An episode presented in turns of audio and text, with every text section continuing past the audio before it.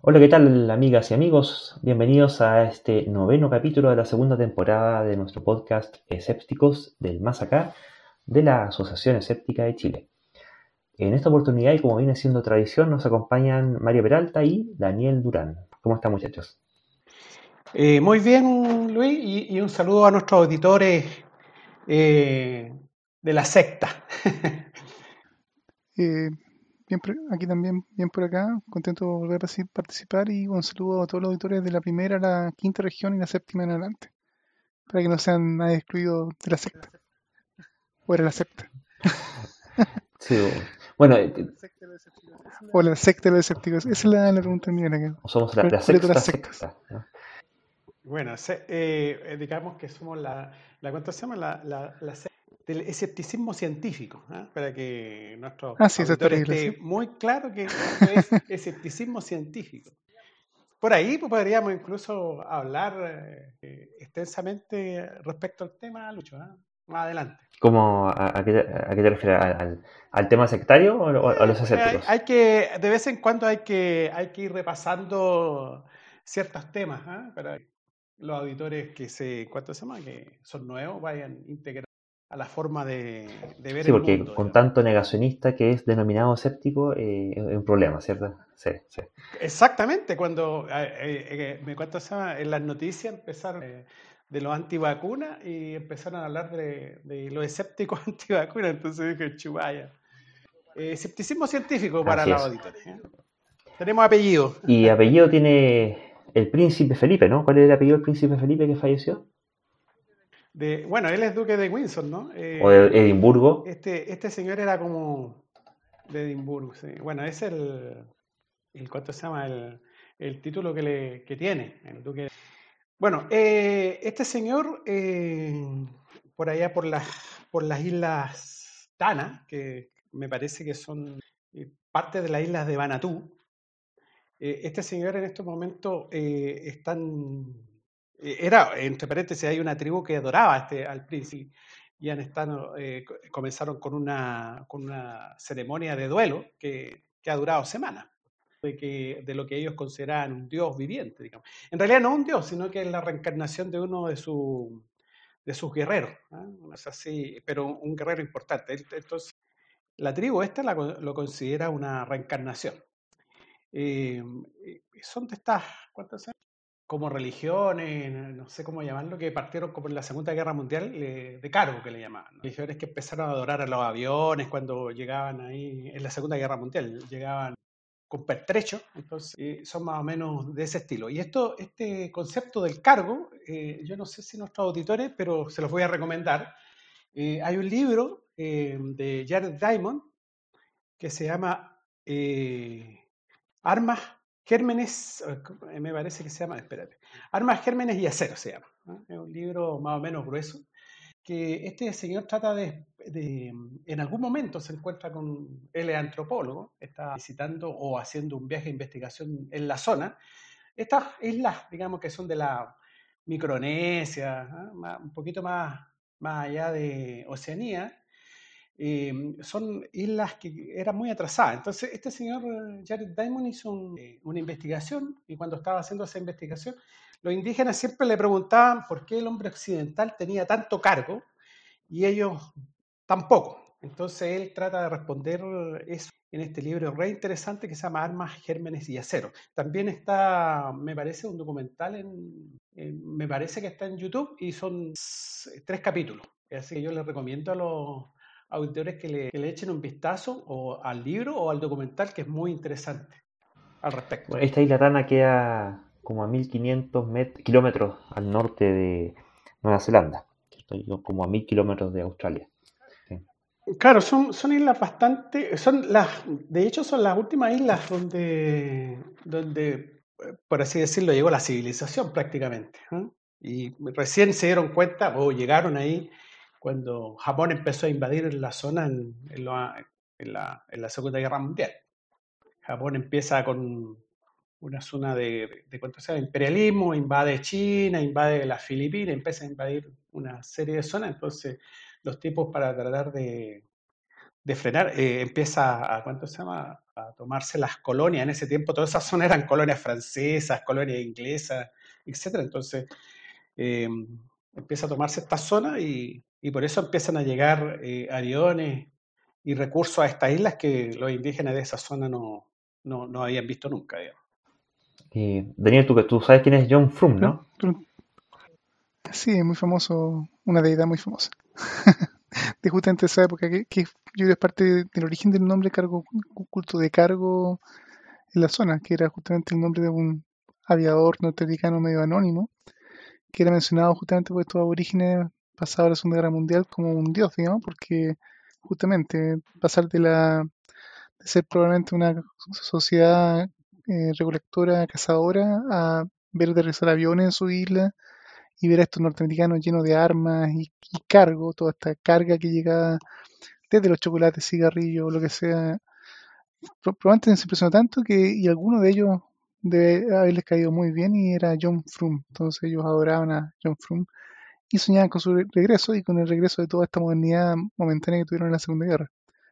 Ahora, yo creo interesante que, que esta cultura eh, me recuerda un poco el, tema que habla Yuval Noah Harari en sus libros también, que tiene varios, digamos, que en el fondo nosotros siempre mencionamos la historia de la humanidad como la era de neolítica, paleolítica y la, era del bronce, la era del hierro, y ahora estructuras, no sé si tenemos exactamente la hora más moderna o como, como, como ahora contemporánea, pero eh, cuando se habla de eso es como que en el colegio uno tiende a pensar de que el, universo completo, el planeta completo dentro de la era del hierro o a la era moderna. Y en realidad ciertas zonas o ciertas culturas y ciertos países entraron a esa categoría, mientras muchas otras partes del mundo siguen o seguían viviendo en etapas todavía más antiguas. Por ejemplo, el, mismo caso del hierro, mientras que la era del hierro partió, no sé, un par de miles de años antes de Cristo, tal vez a, trabajarse, o tal vez un poco menos inclusive pasando por los romanos, de, que fueron famosos por su uso. Mientras tanto, en Sudamérica, los indios nativos sudamericanos nunca imaginaron el hierro y cuando se produjo el choque cultural entre españoles e indígenas sudamericanos, obviamente que ahí tenían todas las de perder. Porque justamente acá todavía vivían en la época neolítica y con, suerte, entonces ese tipo de choque yo creo que es bien interesante. Bueno, recordemos que ni, y, que ni siquiera conocían la rueda, digamos. eso, eso también es una, una, discusión muy interesante, si es que la conocían o era posible tenerla, porque en el fondo una de las gracias de la rueda es que pueden andar sobre camino. Sin un buen camino no hay necesidad de ruedas. Digamos. Entonces, claro, acá en Sudamérica nunca se desarrolló, pero tampoco nunca hubo un desarrollo de caminos que mejor y, y, animales de carga que permitían, digamos, llegar a desarrollar la, rueda como una necesidad. O sea, hay muchos detalles que son bien interesantes de, todo este encuentro y hasta el día de hoy eh, me parece que de hecho había una isla cerca de alguna de esas zonas, digamos, de, Oceanía donde todavía hay una tribu absolutamente salvaje y que, los gobiernos de la zona ya internacionales, digamos, recomiendan que ningún turista se acerque porque los indígenas eh, están viviendo todavía completamente, digamos, en la época pasada, digamos, y cuando se acerca a alguien los matan. Claro, sí. contacto hace, con hace un tiempo una noticia al respecto que había, había, muerto un japonés o un chino por ahí que lo había tenido la mano que a ver. Fue, sí, ahí, fue, a cristianizar Fue cerca de la India, eso sí no lo recuerdo, hace un par de años. No hay, sí, no, no recuerdo. Oye, pero un alcance antes de, que cambiemos de tema. Eh, generalmente la historia o la prehistoria humana, digamos, eh, se supone que el sapiens sale aproximadamente hace, bueno, surge, hay, lógicamente hay una evolución anterior, pero más o menos surge entre, entre 180 o 200 mil años. Y recién eh, se empieza a movilizar hacia Europa y Asia hace unos 60 mil años. Entonces, bueno, ahí se encuentra con el primo Neandertal, ¿no es cierto? Y, recién hace, eh, según lo que se tiene estimado, hace unos 40 mil años, empieza este, como que hay un cambio, digamos, en el sistema cognitivo y empieza un periodo de innovación muy fuerte. Entonces, básicamente eso ocurre en Europa. Eh, entonces, por eso surge de alguna manera la prehistoria de, esa zona, la prehistoria, y, y más, y más encima después, hace entre 7.000 y 5.000 años, empieza, los seres humanos empiezan a domesticar eh, vegetales o animales, que en realidad da paso a la creación de nuevas especies o, subespecies, digamos, eh, de plantas y animales. Eh, entonces, y eso pasa entre, se tiene estimado entre el Tigre y el Éufrates, digamos, hace 6.000 años, digamos. Entonces, y ahí justamente surge la escritura, entonces ahí empieza la historia. Y todo lo anterior eh, es, es, cuestión de evidencia que se ha encontrado. En otras partes, indudablemente, el ser humano siguió avanzando en Asia, eh, eh, llegó a, la, Oceanía, que se siguió avanzando. todavía no está claro cómo cruzó a la América. la primera evidencia fueron los paleoindios ahí arriba en, el Estrecho Bering, pero se supone que también llegó por otros medios Em, llegó a, incluso hay evidencia de tribu en Ecuador, digamos, que, están emparentados con los japoneses, o sea, eh, desde el punto de vista de ADN. Entonces, eh, esa, esa, historia está como bastante difusa porque los tipos han ido encontrando eh, evidencia muy poco. En, en, cambio, en Europa sí han encontrado bastante evidencia que que hay, eh, pasaron todas estas eras, pero hay, hay partes del mundo que seguramente nada de esto pasó. Y en, y en caso de que fueran visitados por visitantes, por, por turistas o por, gente que, que, ha vivido, sobre todo en particular en, en, urbes, eh, arriesga que les, les, contagien con microorganismos patógenos y, se les produzca una, una, mini pandemia dentro de la isla que posiblemente los mata a todos, ¿cierto? Hay un tema que es peligroso. Bueno, lo que pasó en la América. Bueno, y, es lo que nos pasa ahora a nosotros con el coronavirus. Esta cosa de, cruzar eh, biomas que están ahí eh, aislados unos de otros, ¿cierto? Y bueno, y a propósito de pandemia, eh, Daniel, ¿qué, ¿qué, es lo que viene pasando con este asunto de las teorías negacionistas y, el coste en vidas que, que esto pueda tener respecto de la pandemia? Bueno, eh, sabemos ya de tiempo esta parte que el negacionismo o los escépticos de mala clase que, habla Mario de, eh, de negar muchas veces la ciencia vienen desde hace rato operando, especialmente ahora el tema de la pandemia yo creo y el hecho de que todo el mundo se haya tenido que volcar a las redes sociales para comunicarse yo creo que ha exacerbado el problema. Y tenemos entonces eh, que hoy por hoy, digamos, eh, la cantidad de personas que están informando o mal informando en, las redes eh, respecto de supuestamente lo que es la pandemia y encontrando gente que la niega, eh, va en ascenso. Y así tenemos ahora recientemente un, un experto en fake news, el señor López Borrul, que él es un Alexander, Alexandre López Borrul, es un profesor de la Universidad Oberta de Cataluña, la UOC, que fue entrevistado y él explica básicamente que las noticias falsas están justamente eh, siendo en fondo eh, proliferando en las redes sociales y básicamente esto ha tenido un costo de vida. En fondo tienen un, eh, un impacto en la población y a la medida que personas están o rechazando la vacunación o rechazando las recomendaciones científicas y sanitarias, esto efectivamente mata gente. Así que eso es un tema que eh, siguen siendo los expertos hablando o contándonos respecto a este fenómeno, pero el fenómeno sigue en pie y, a pesar de que inclusive también hay muchas noticias que están siendo ahora informadas de justamente negacionistas que han tenido algún grado de fama y que han muerto de COVID, sin embargo eso no está frenando ni reduciendo la velocidad en cuanto al negacionismo eh, y su actividad en la red. Bueno, y ahí yo creo que un aspecto que vale la pena eh, recalcar es que el negacionismo ante el coronavirus no es nuevo. Eh, en cuanto a negacionismo, ya teníamos anteriormente negacionismo, por ejemplo, eh, contra el SIDA, ¿cierto? Y aquí teníamos insignes exponentes culturales nacionales como el Dr. File, el doctor, se llama este tipo Cristian Contreras Radovic, y este otro señor del Juan Andrés Alfate, ¿cierto? Que también negaban el, SIDA y también las vacunas y, ese tipo de cosas, con otras enfermedades, con otras vacunas, pero la, ideología viene siendo la misma. Y además se suma también por el hecho de que existe lo que se llama el efecto halo, que es cuando alguien de, que es famoso por alguna algún rubro en alguna actividad, por ejemplo, un futbolista, un cantante, un actor, que ya tiene un prestigio y es muy conocido por la gente, de pronto comienza a opinar de temas que no son ni de fútbol, ni de actuación, ni de canto, pero como tiene muchos seguidores y mucha gente que lo considera un ídolo o alguien realmente digno de mención, le ponen más atención de la cuenta tal vez y cuando estas personas a veces toman, comienzan a tener opiniones eh, encontradas o inclusive extremas en temas justamente que no tienen nada que ver con su experticia, lo que lo hizo famoso, hay gente que le da crédito y ahí tenemos justamente el caso de don Miguel Bosé que también ha estado últimamente en la palestra porque eh, ha tenido algunas entrevistas donde le han dado en horario prime de, la televisión española le han dado eh, carta abierta para explicar sus teorías negacionistas respecto al COVID.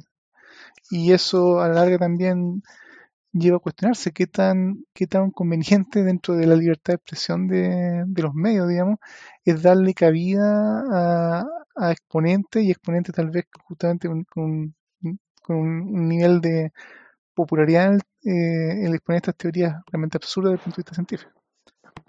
Bueno, eh, yo creo que todo esto también hay un tema de que ha sido un fracaso en realidad, yo creo que a nivel mundial el sistema educativo. O sea, eh, enseñamos, no sé, enseñamos biología, pero al parecer eh, hay algo que no, no, se enseña bien, que no se logra comprender eh, este tipo de cosas. Entonces yo creo que, porque esto no solamente ha pasado aquí en Chile, sino que está pasando en Francia. En Francia que es una, una nación que, que, que, tiene una muy buena educación, sobre todo educación cívica, tiene, eh, se ha vuelto un, un, nido, digamos, de, de, teorías conspiranoicas. Entonces, eh, y, eso le está llegando a sus vecinos, los belgas, etc. De hecho, hoy día estuve viendo un documental de la Deutsche Welle con respecto a este tema. Entonces, hay un fracaso enorme, digamos, de... O sea, hay un tema de enseñar ciencia, pero también hay que enseñar pensamiento crítico, que es lo que, que, que, que las personas empiecen a, a decir, eh, hacerse al menos la pregunta si, eh, si es algo verdadero, eh, si hay algo de, que, que, tenga alguna base de algo, etc. Y al parecer las personas ni siquiera se logran hacer la pregunta. Entonces, hay un fracaso de eso. Yo a veces, hasta yo me pongo con piranoico, a lo mejor sencillamente hay, hay, una cuestión internacional aquí que no queremos enseñar pensamiento crítico, porque quizás qué es lo que pueda significar esto, pero es terrible eso. Yo tengo mi propia teoría respecto un poco a qué puede pasar y yo diría que va relacionado con el hecho de que la ciencia ha avanzado tanto que hoy tenemos solamente científicos que realmente en cada una de sus pequeñas restringidas áreas de experticia son expertos en los temas y están dedicados a la investigación de punta y gracias a eso tenemos eh, telefonía y satélite y programas espaciales y vacunas y muchas cosas por el estilo. Pero la, gente de pie, la, que no es un científico de profesión y que no se dedica a la ciencia, queda solamente con la educación del, del colegio, del liceo, donde en realidad lo que se enseña no es ciencia desde el punto de vista de que la gente entienda el método científico o siquiera logre como comprender con un poco más de cabalidad cómo es que justamente todas esas cosas se saben. Y lo que pasa generalmente es que las clases de ciencia hoy por hoy son como clases de trivia, donde muchas veces se recitan o hay que aprender un poco de memoria algunos hechos que han sido demostrados por la ciencia, entre comillas, o el conocer algunas fórmulas o formulados matemáticos que supuestamente los científicos han demostrado, pero la gente poco entiende de cómo se llegó a esas conclusiones. Y entonces cuando no, conoce, no, se conoce el, en el fondo el trasfondo de cómo se puede concluir que eso es cierto y cómo se compruebe, cómo se comprobó, cómo se descubrió y cómo se elaboró para llegar a ese punto, el que te digan que la Tierra es redonda o que la gravedad existe o un montón de otras cosas, pasa a ser un auto de fe no muy distinto a decir que el mundo se creó en siete días. Entonces yo creo que mucha gente hoy por hoy fue al liceo, fue al colegio, aprendió ciencia, pero no tiene muchas herramientas para reconocer qué es ciencia y qué no, y qué puede ser válido y qué no. Yo creo que es una de las cosas que la educación actual está como al de... Sí, no, yo estoy,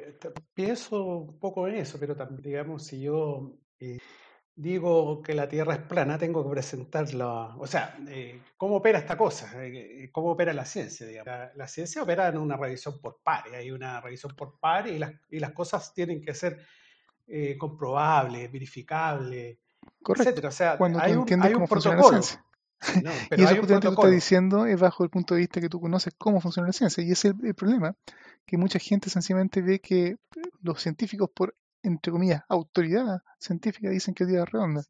Y por lo tanto cualquiera se puede parar en un cajón y decir, no, la Tierra es plana porque Claro, es también que, soy pero por autoridad. eso, o sea, Y para el eh, ego común no, no, no tiene casi la capacidad de distinguir uno del otro, y eso es lo preocupante. Claro, claro, eh, claro, es, es cometer la falacia de la autoridad, digamos, decir eh, este señor porque se cree que no sé, no, en realidad no es eso, o sea, eh, en realidad eh, para, para, ¿cuánto se llama? Para determinar un hecho científico comprobable eh, se tienen que hacer pruebas, se tienen que demostrar cosas, se tienen que seguir ciertos protocolos y si tú dices lo contrario, eh, tienes que presentar, o sea, ponerte al mismo nivel, ¿no es cierto?, de presentar pruebas, de, hacer eh, verificaciones, de hacer, etcétera, etcétera, y demostrarlo. O sea, no basta con unos videos en YouTube, digamos. Entonces, eh, eh, el pensamiento crítico es un pensamiento que está dispuesto permanentemente a poner en revisión la hipótesis, ¿no es cierto?, sobre las cuales uno, uno asienta ciertas ciertas inferencias que, que uno realiza.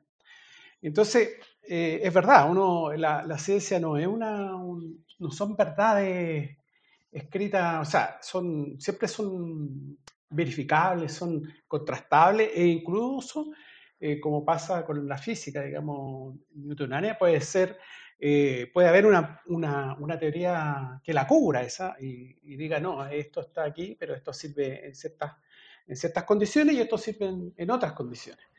Entonces, eh, la ciencia en realidad es lo menos dogmático que hay.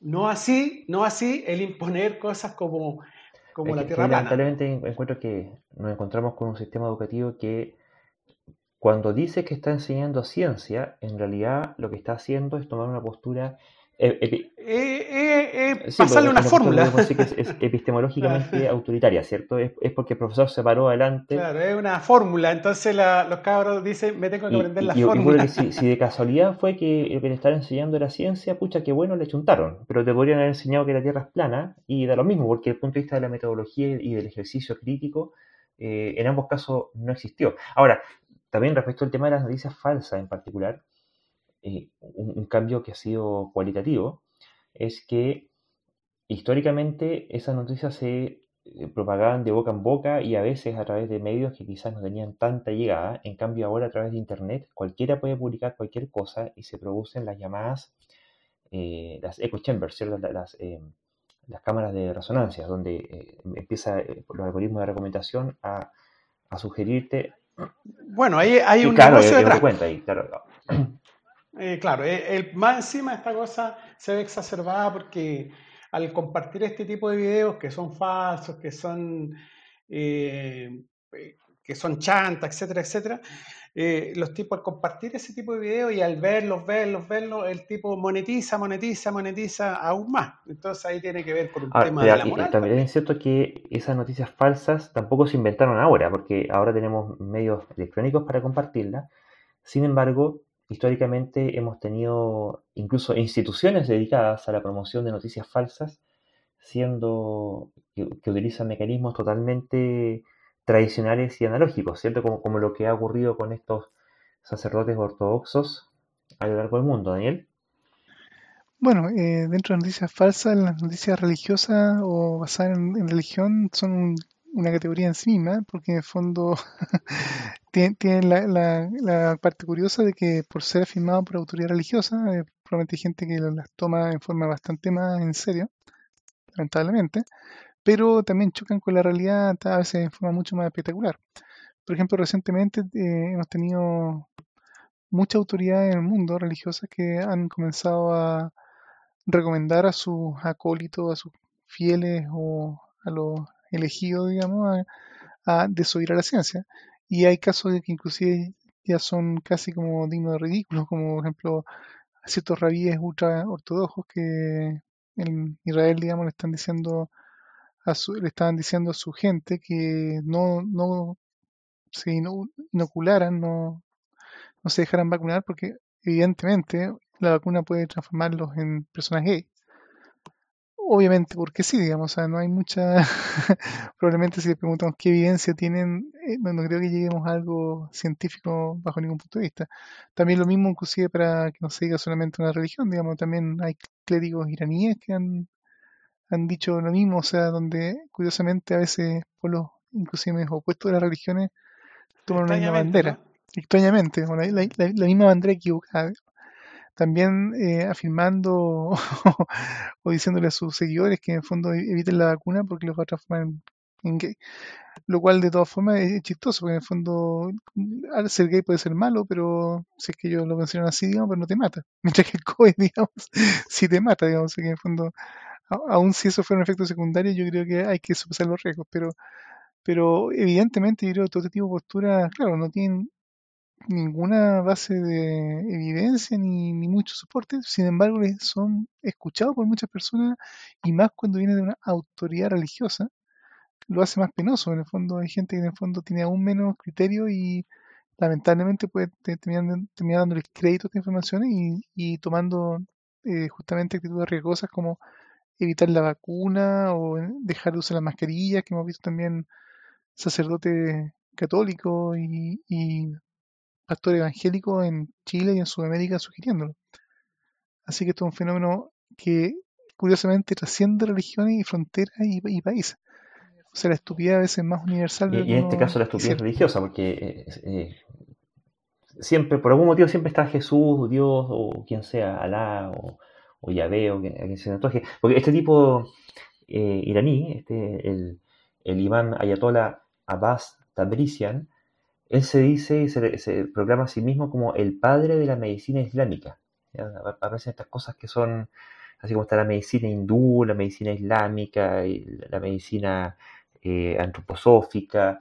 Entonces, siempre le ponen apellidos para distinguir una, estupi- una estupidez de la otra, que porque si acaso no nos fuéramos nosotros a confundir y, pensar que alguna de ellas es, menos estúpida que la otra. Y, no, y- y porque eso yo creo que le ponen un apellido para que su- sus cultores, digamos, la reconozcan de la medicina normal, digamos, que sería la medicina occidental. Eh, de hecho, en este caso, el señor Tabrician decía que básicamente que la, la me- la medicina basada en evidencia es irrelevante. O sea, solamente su principio de su medicina islámica es la correcta, que probablemente es- choca con todo, contra toda la evidencia del mundo, pero ah, eh, nuevamente, a veces decir cosas eh, flagrantemente falsas es trivial. Es, co- eh, es como este uso totalmente intencionado que tienen los homeópatas cuando llaman de medicina alópata. Es gracioso porque hasta inventaron un término ¿cuánto se llama? para usarlo en contra de la, eh, de la ciencia médica, digamos. ¿eh? Y bueno, y ahí justamente viene el. Siempre men- men- menciono el chiste de este humorista. Oh, se me olvidó el nombre de este, este humorista, pero probablemente ustedes lo van a recordar, digamos, que en una rutina el tipo plantea justamente el tema de la Tim pseudociencia, la Tim pseudomedicina Minchin, y. sí. Tim Minchin, muchas gracias. Tim Minchin, me, me- me leíste el pensamiento. Australiano.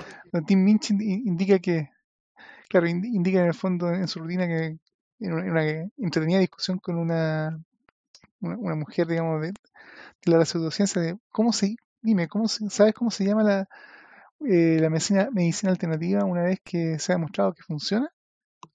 Medicina, sin apellido.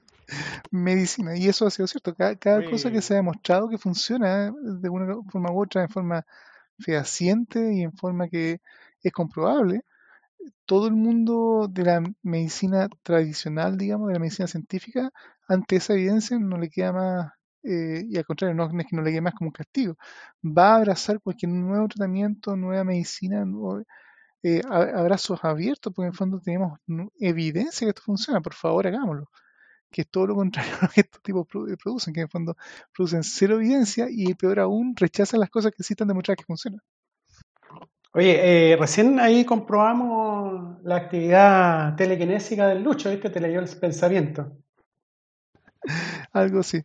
O bueno, en realidad, eh, eh, este es un chiste medio repetido, sí, pero Tim, Tim Minchin ya está, eh, espero en el ideario colectivo, ojalá de mucha gente. Y les recomiendo, de hecho, es un video que está en YouTube y varias partes de vuelta, se llama Storm. Es muy gracioso ver, ojalá para los que no entienden inglés lo pueden encontrar subtitulado y es, Es Sí, una y los que quieran de, de también deleitarse con la canción del Papa, de Pop Song, que tiene muy buena, Sí, maravillosa.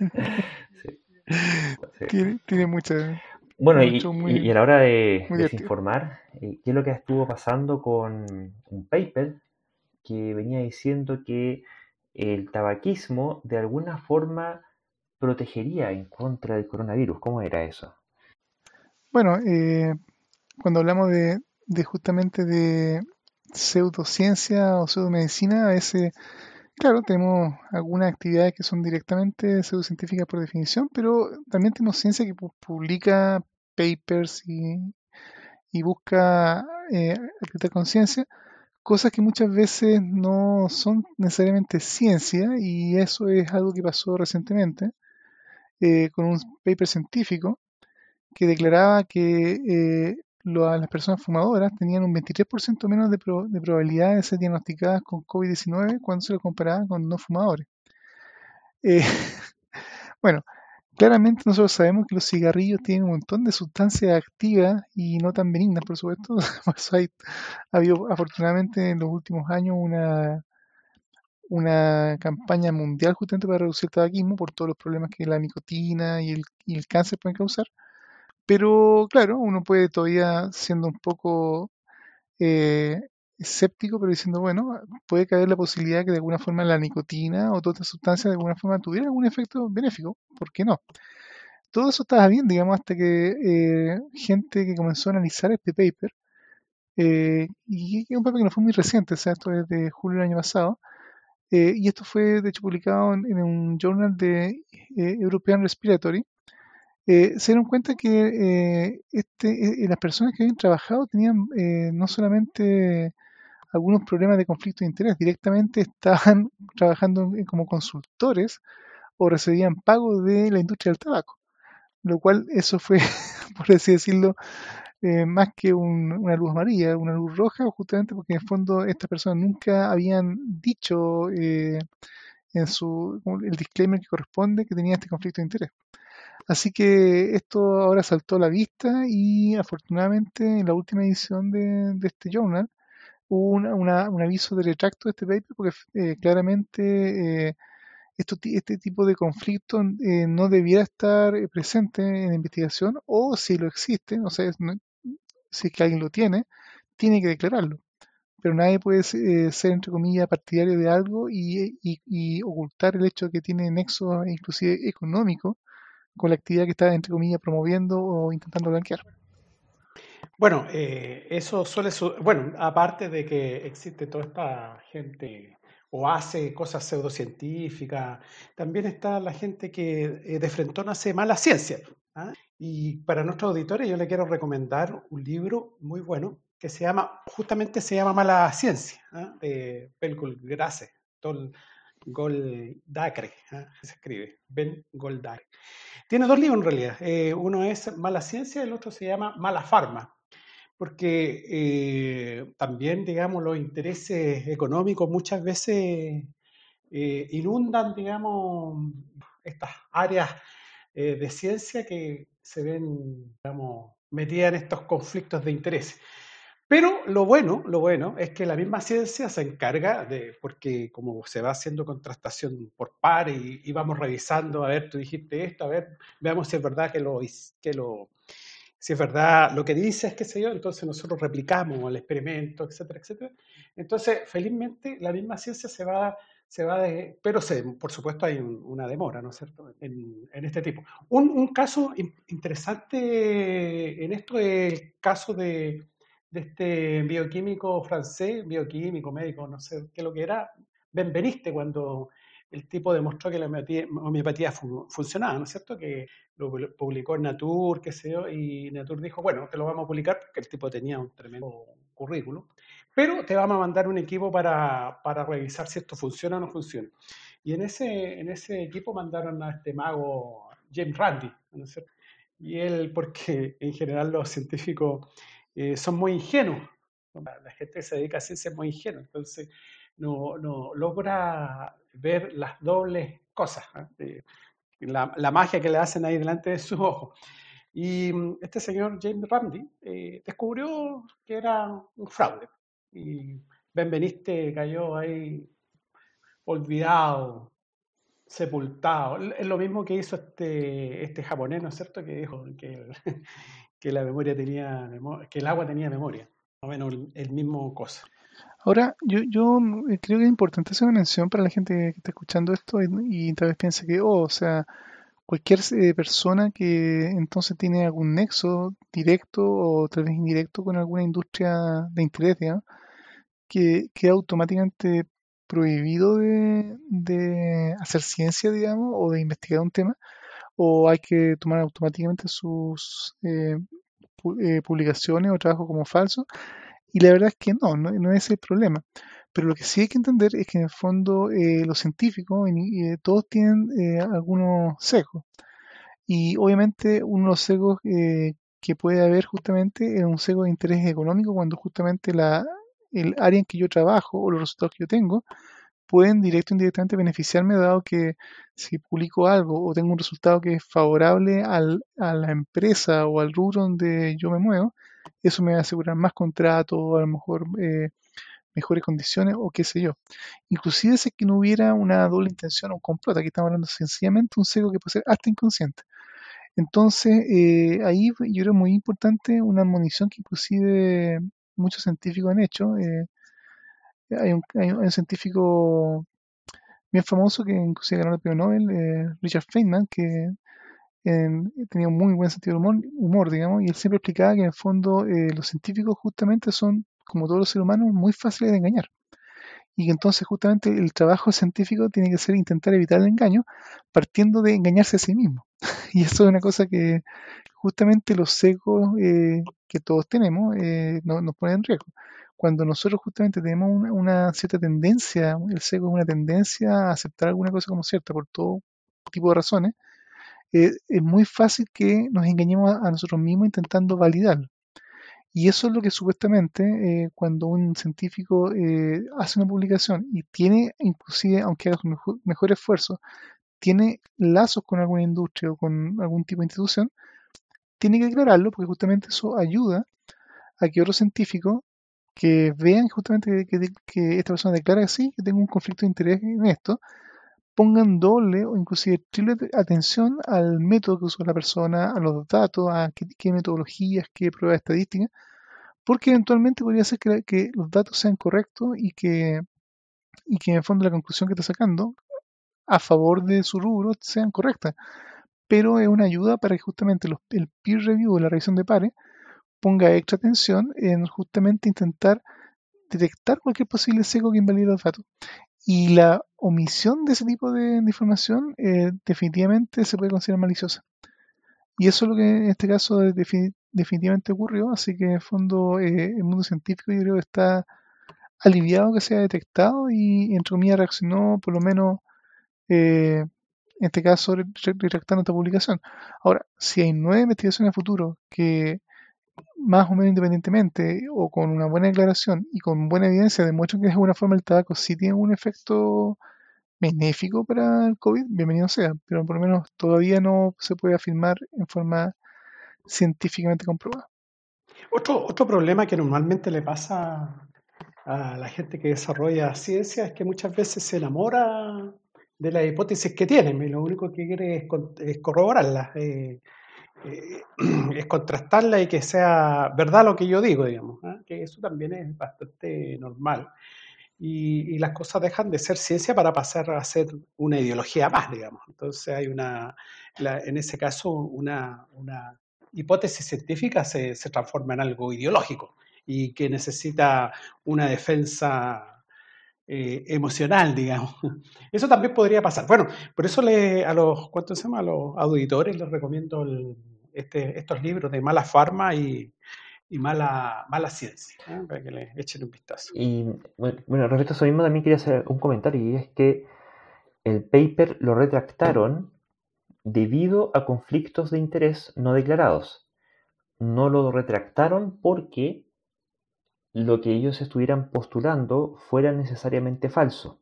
Y aquí, hay, un tema que es interesante precisar, porque eh, si no, nos, eh, podemos topar con la falacia ad hominem, ¿cierto? Ah, entonces tú como tienes, el clásico argumento que uno ve en muchas partes, ¿cierto?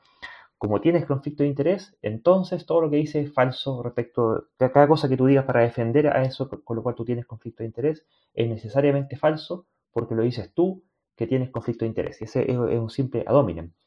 Y aquí el, punto, en parte como lo que decía Daniel, ¿cierto? De que eh, eh, esta obligación de declarar el conflicto de interés para que se sepa cuál es el conflicto de interés que hay, y eso induce a, eh, ser doblemente acuciosos en las revisiones que puedan haber, dado esta tendencia que tenemos a, engañarnos también y ciertamente a engañar a otros, sobre todo este tipo de gente que se dedica a hacer consultorías para la industria tabacalera. Y porque, ¿qué ocurre? Que es imposible que cada uno de nosotros realicemos todos los posibles experimentos todas las veces, cada vez que quisiéramos hacer algo. Es, imposible. Entonces, necesariamente, en algún punto tenemos que confiar que esta otra persona que hizo la investigación e hizo la publicación, ella sí realizó los experimentos y eso fue revisado y, hay, se da, hay, buena fe en, en presuponer eh, o digamos, es una, eh, una, una, confianza fundada, una confianza lúcida en que lo que está escrito en ese paper se corresponde con los resultados experimentales que declara, ¿sí? Y es por eso que tiene que declararse si es que acaso hay o no un conflicto de interés, porque en base a ello también se, se, extreman todavía más las, las, medidas de, de, contrastación. En cambio, cuando no se declara, viene el asunto de, que se... Y, esto eh, no, estamos recién nacidos, o sea, eh, tiene que declararlo y todos saben que tiene que declararlo y si no lo declara, eso no es un simple error, error o, omisión, u omisión, perdón, sino que eh, ya es derechamente una cuestión maliciosa y eso ya por sí solo basta para por lo menos dejar de perder el tiempo, entre todas las cosas que hay que hacer para poder producir conocimiento, no perder el tiempo con una cuestión que de entrada es maliciosa. O sea, ¿para qué? No, vale la pena. O sea, hagan la pega bien y, ahí veremos si es que vale la pena tomarlo en consideración o no. Pero si ni siquiera cumple con los estándares éticos mínimos para tener por lo menos eh, lo, mínimo necesario, aunque no suficiente, pero lo mínimo necesario para que no sea un engaño, entonces mejor que eh, no, no, vale la pena siquiera seguir considerando ese estudio. Y es por eso que se retracta, dado que hay un conflicto de interés. No es porque necesariamente se esté censurando la, eventual veracidad que pueden tener sus afirmaciones y aun cuando hubiera conflicto de interés. Daniel, ¿tú querías decir algo? Eh, sí, y he comentado una cosa eh, interesante que, también mencionó Mario respecto de que, en el fondo, eh, respecto a los sesgos y el sesgo de interés propio de los científicos, justamente por enamorarse de su teoría e intentar probarla, ¿cierta? Porque en el fondo, si tienes una teoría que es novel, digamos, que es novedosa y y que tal vez nadie cree que es cierta y tú logras encontrar esta evidencia que la demuestra, te va a hacer famoso. Y esa fama, ese interés por tu trascender, digamos, en la historia de la ciencia como alguien que descubrió algo valioso, eh, es un seco que justamente puede presionar a la gente a veces a ser menos acucioso o caer también lo que se llama el seco de confirmación. Justamente ir filtrando datos que son eh, van eh, en la dirección de validar tu teoría y consciente o inconscientemente ir ignorando los datos que o los experimentos que son eh, neutros o que son directamente contradictorios con tu teoría. Pero además hay una cosa que es mucho más perversa, y aquí eh, tal vez voy a meter un poco de munición a la gente y dice, no, pero es que la ciencia es una cosa media perversa, pero eh, es parte de una actividad humana. Y resulta que, que, en los últimos años se ha estado discutiendo también lo que se llama el sesgo de publicación. Y esto consiste en que en general eh, todos los journals que publican en algún área eh, papers eh, tienen un peso súper importante en cuanto a la calidad de investigaciones que reciben y los mismos investigadores también intentan fuertemente lograr publicar en journals que son famosos, que son de alto impacto. Y resulta que, en general se ha visto que estos journals tienden a favorecer o a tienen un, un seco ellos mismos en publicar eh, investigaciones que son positivas, que demuestran algo, o que muestran que algún resultado es positivo, que, confirma alguna cosa, pero tienden a no publicar o a, descartar repeticiones de experimentos cuando un, un, segundo laboratorio, un segundo equipo de investigación de alguna parte del mundo dice, oh sí, hicimos una investigación, hicimos todo el esfuerzo de leernos el paper original y tomar los equipos, validarlos y hacemos una- un esfuerzo que puede ser significativo y que es muy importante la ciencia para decir, ¿sabes qué? Validamos esto, efectivamente, eso resulta que no tiene mucho interés en, la, en la misma, en los mismos journals de ser publicado. Por lo tanto, los científicos muchas veces a veces tienen como poco interés en hacer eh, lo que se llama la repetición de experimentos, lo cual es muy peligroso. Y peor aún, cuando algunos, eh, eh, algún laboratorio hace un experimento y no le resulta por algún motivo, teniendo este paper que es famoso y fue publicado dando un resultado positivo, y yo con mi laboratorio, con mi equipo, y, eh, hacemos el esfuerzo y no nos dan esos números, no nos da ese resultado, el publicar un resultado negativo ahora, diciendo, ¿sabes qué? Repetimos esto y no se ve el fenómeno, no se ve el... tiende muchas veces a ser eh, di- directamente evitado por estos journals. Y por lo tanto cuesta mucho que eh, eh, un, un resultado positivo que sea equivocado pueda ser desbancado, por así decirlo, de- del ideal científico, porque las repeticiones son difíciles de, lograr publicarlas y, la, y los resultados negativos también. Y eso es un problema netamente humano y interés editorial también inclusive muchas veces en estos journals. Así que es un tema que, que hace que cualquier publicación que sea muy novedosa o muy asombrosa en cuanto a un resultado completamente novedoso, tiene que ser extremadamente bien revisado. Porque justamente si hay un- algún error y resulta que los editores o quienes lo, finalmente lo aceptan para una publicación no hacen el trabajo de revisar con mucho cuidado esto y detectar cualquier tipo de cego de los investigadores, mala metodología o directamente conflicto de intereses oculto expres- o, o expreso, y esto ve la luz, digamos, en, la- en las publicaciones serias, el lograr, eh, entre comillas, que el peer review finalmente demuestre que tú eh, era o equivocado o errado o directamente malicioso puede tomar años. Y son años y, numerosos recursos perdidos justamente por culpa de una primera publicación que fue no bien revisada. Así de delicado el tema y así de complejo en esta sociedad humana de la ciencia. Sí, pero yo voy a hacer un, un, un, alcance de eso, porque en realidad como eh, en en ciencia el conocimiento de alguna manera es progresivo, es acumulativo, o sea, tú, co- como, como decía alguien ahí, uno se sienta sobre hombros de gigante antes de, hacer algo, digamos. Entonces, lo normal, lo normal en una investigación cualquiera, por ejemplo, tú pretendes hacer una tesis doctorado o algo así, lo normal es hacer un metaanálisis, o sea, tú empiezas a buscar paper eh, y lógicamente son miles de papers, tú vas a buscar seguramente los más importantes, eh, no sé, uno, un mil o dos mil papers, no sé cuánto sea la capacidad de revisión que tengas tú, y haces lo que se llama un metaanálisis. Entonces, esos metaanálisis generalmente eh, converjan o convergen hacia alguna parte. Entonces, normalmente tú a partir de eso, tú ah, planteas tu investigación o tu trabajo.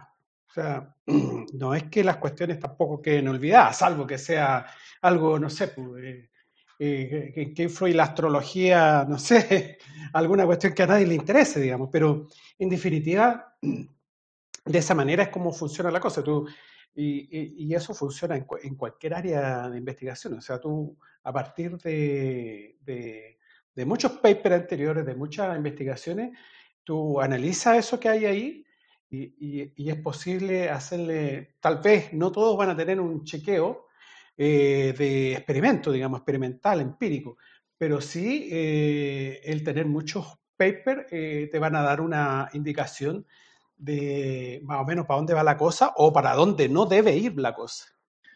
Claro, pero en todo caso hay que reconocer que todas estas dificultades en última instancia eh, y que son problemas humanos, digamos, de políticas humanas, Indudable, humanos, al menos eh, es, es afortunado que la metodología científica, más temprano que tarde y con más o menos dificultades a veces, generalmente la, la evidencia o la realidad termina por imponerse. Eh, a veces esta vez se termina por imponer a una velocidad bastante más lenta de lo que uno hubiera querido y ciertas cosas que deberían ser aceptado antes o rechazado antes tienen un- una demora a veces de años, pero por lo menos eh, lo que se puede ver es que en general el, método funciona. Pero entonces inclusive cuando hay publicaciones que son de verdad eh, muy inesperadas, eh, el mundo científico por lo menos ya tiende eh, en general a ser más precavido. por ejemplo, un caso simpático fue el hecho de los neutrinos hiperlumínicos que en algún momento se publicaron y que justamente una revista importante la publicó a sabiendas que el resultado violaba todo lo conocido hasta ahora por la, por la física, que en el fondo es este concepto de que la velocidad máxima del universo es la velocidad de luz y resulta que había un equipo de gran lazo del experimento que habían logrado medir neutrinos que eran un porcentaje interesante más rápido que la luz y que ellos mismos decían, hemos hecho todas las revisiones de todas las cosas, de, hemos revisado mil veces cada, cada detalle y cada medición y nos da sistemáticamente este resultado y estamos desconcertados, no sabemos qué, y era, por favor ayúdenos. en el fondo, ni nosotros lo creemos, pero tenemos estos datos. Y, y eso causó, entre, entre comillas, un poco de controversia mundial, porque todo el mundo, todos los científicos, los físicos en este caso, levantaban varias, más que una ceja, digamos, y se lanzaron de cabeza a ver qué era lo que pasaba y finalmente alguien sospechó que la base de tiempo con que tomaba algunas cosas podía tener algún problema y lo, lo que finalmente se concluyó fue que había un equipo en alguna parte del experimento que tenía una antena que sincronizaba con, con, GPS para sincronizar los tiempos de las mediciones y esta antena estaba suelta una vez que enroscaron bien la, antena y apretó bien y quedó eh, bien en su lugar, de pronto este fenómeno superlumínico desapareció y toda la física del universo volvió a la normalidad. Lo cual, entre comillas, se puede decir que fue eh, un poco risible y un poquito, no sé si se a me reír, digamos, pero fue como jocoso, como una cosa tan simple, entre comillas, en un experimento hiper complejo, por supuesto, pero un error tan simple causaba un efecto tan espectacular pero los científicos en este caso actuaron de una forma bastante transparente, es decir, ni nosotros lo creemos, probablemente hay un error solo que no sabemos cuál es. Y era una antena mal, conectada.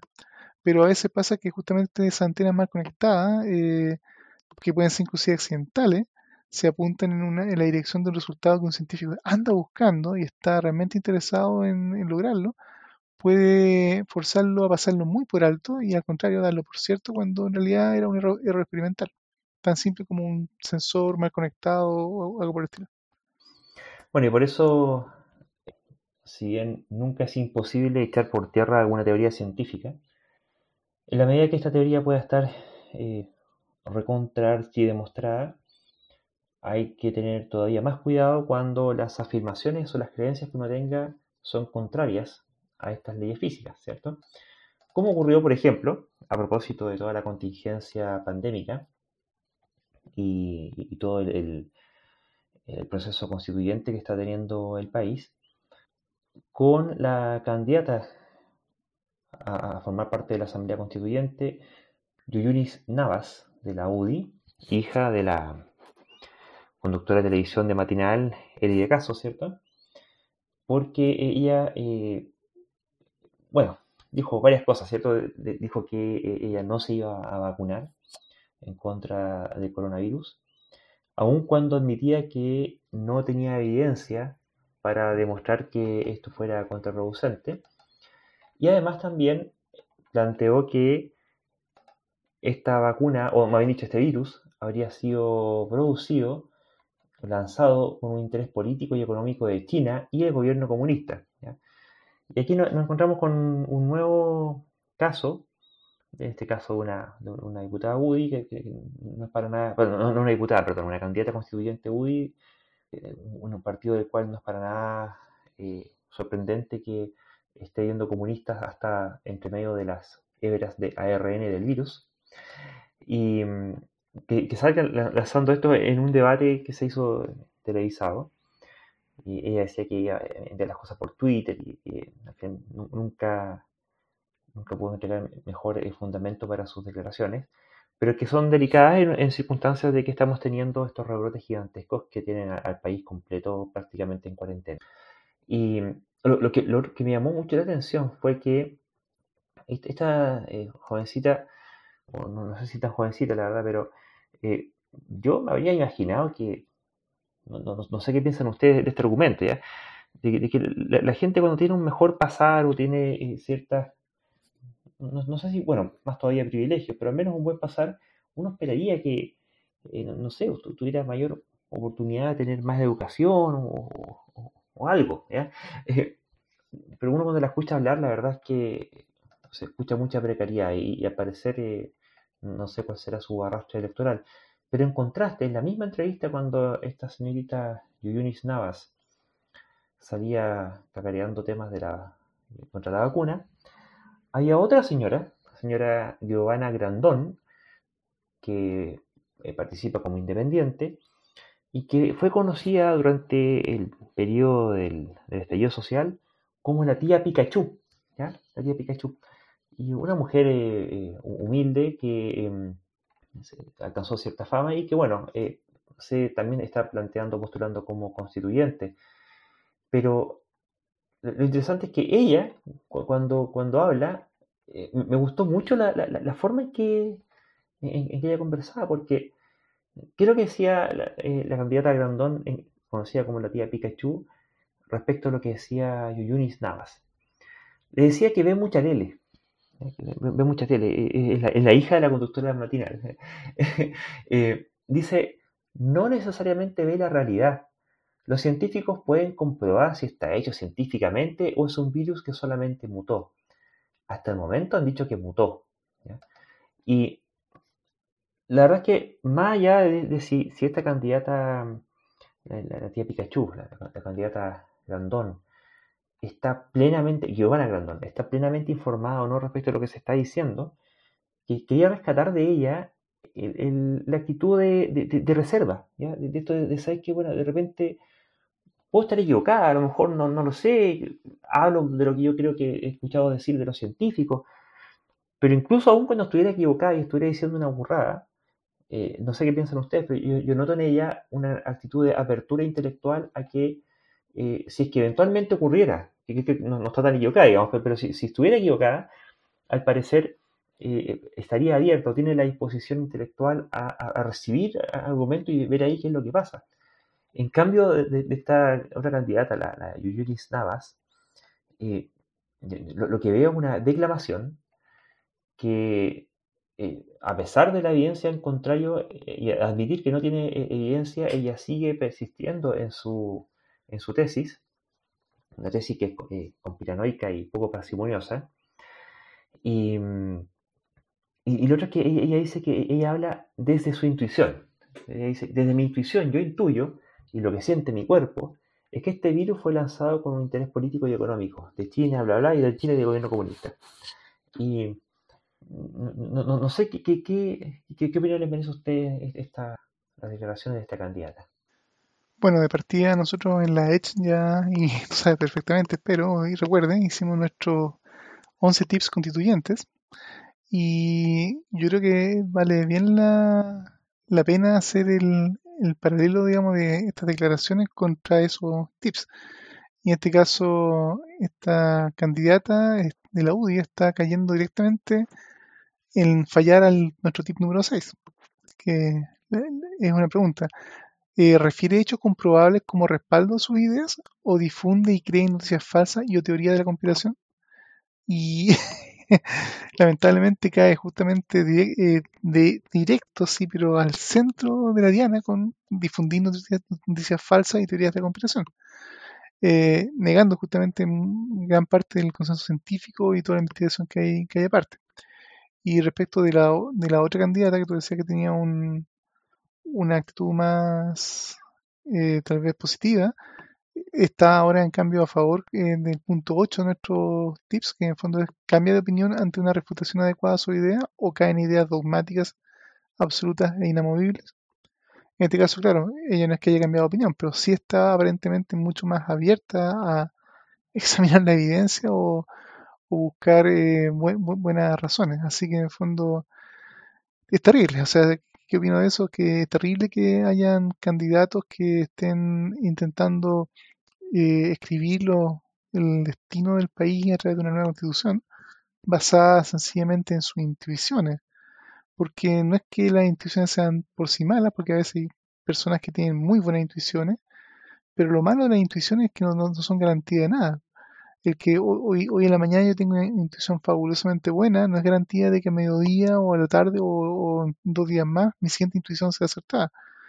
Así que en el fondo si un candidato a lo que sea, desde un centro de padres, digamos, o el, el club deportivo del barrio, o un puesto político, me dice que la mejor forma de tomar decisiones son sus intuiciones, yo le sugeriría sinceramente a la ciudadanía, independiente de, este intuicionista, digamos, de su color todo, que por favor busquen otro candidato, de su sector, si, ellos quieren, de sus simpatías, pero alguien que sea un poco más responsable y no alguien que me encima escriba los destinos del país en base a intuiciones, porque eso es un peligro público.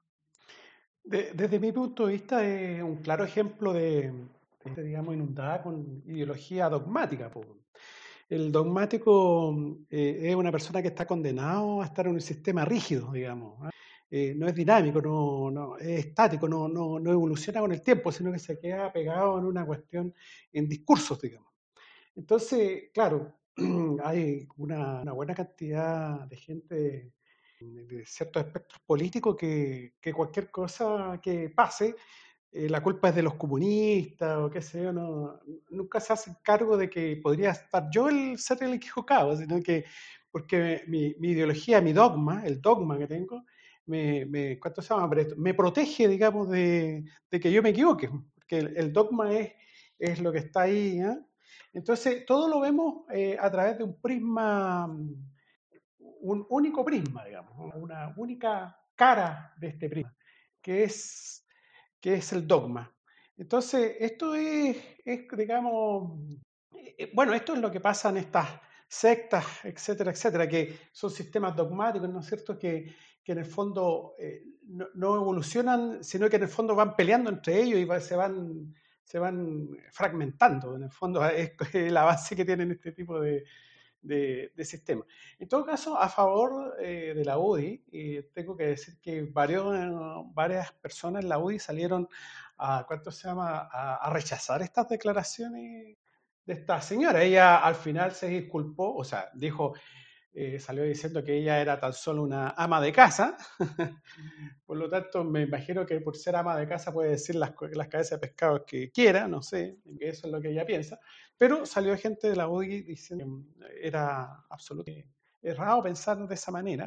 Y eso habla bien de las personas que dijeron a, a, título personal, no sé, del partido, no sé, que lo que eh, habla bien de esas personas que salieron rechazando declaraciones. Sí, lástima que la candidata, la candidata constituyente sea ella, ¿cierto? Y no otras personas que salieron diciendo cosas más sensatas. eh, ahora, al momento de, de, encontrarnos dogmáticos de distinta índole, también hay, hay, otro que hace tiempo que ya viene... Bueno, tenemos una colección nosotros, hemos ido coleccionando gente de Sí, izquierda, le, le, tenemos de todo aquí Hemos ido la feria. Sí, le, le ah. teníamos al, al, al, César Pizarro, ¿se acuerda ese caballero que también decía que...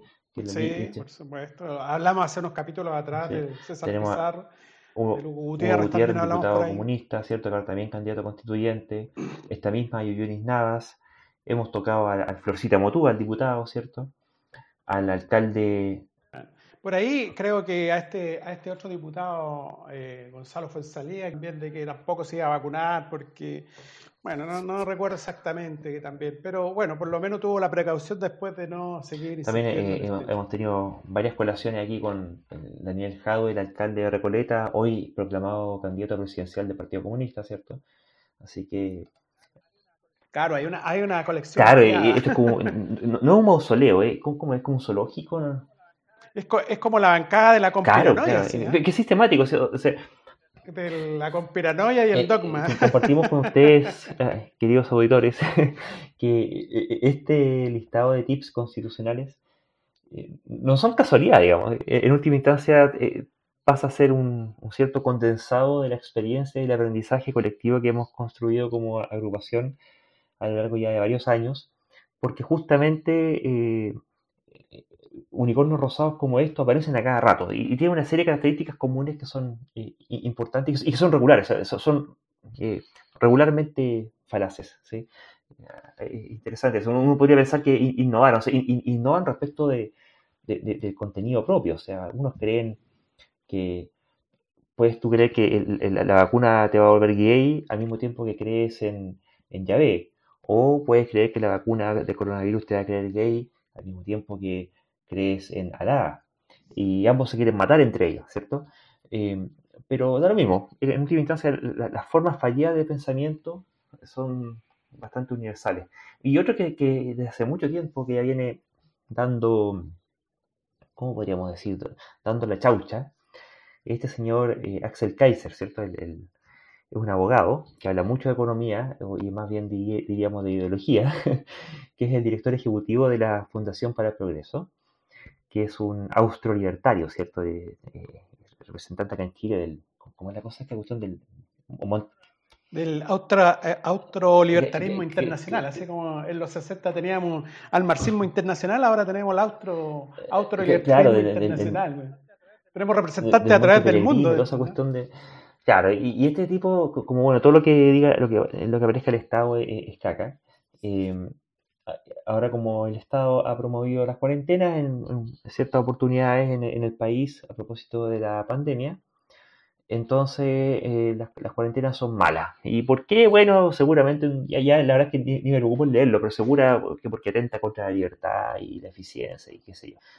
Entonces, ¿qué, ocurrió? Que hubo un conjunto de científicos alemanes que le enviaron una carta a la canciller eh, alemana, Angela Merkel, dando una serie de, advertencias y avisos respecto de, cómo seguir enfrentando la pandemia y las nuevas variantes qué sé yo.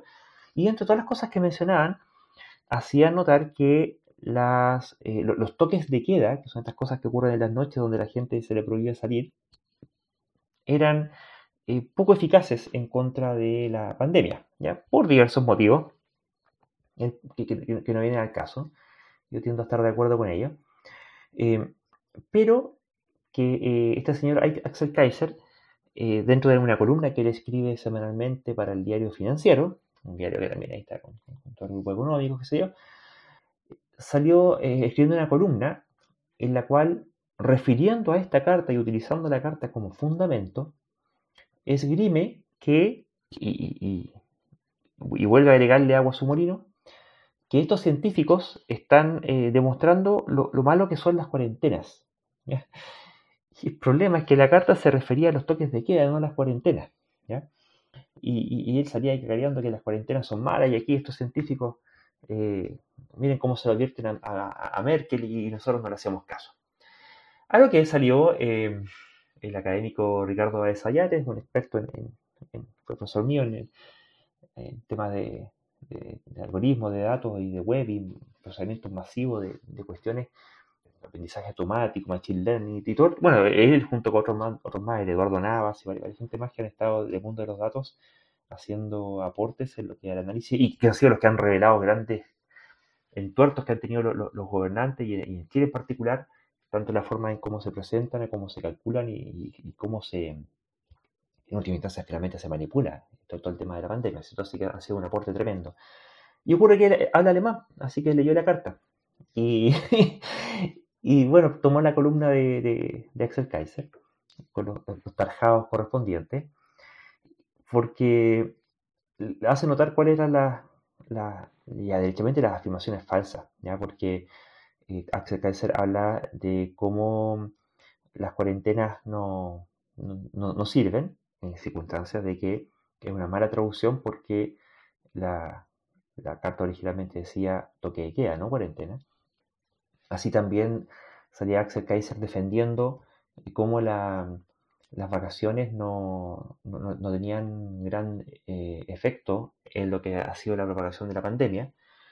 Por una parte, habría que ver los números chilenos y darse cuenta que la verdad es que parece que sí, pero además que él siga la carta como que en esta carta eh, echaban por tierra la tesis de las vacaciones, en circunstancias de que, como hace notar Ricardo Besayates, en la carta no decía nada absolutamente respecto de vacación alguna. Entonces, además es un, conejo sacado un sombrero y que más encima un conejo falso.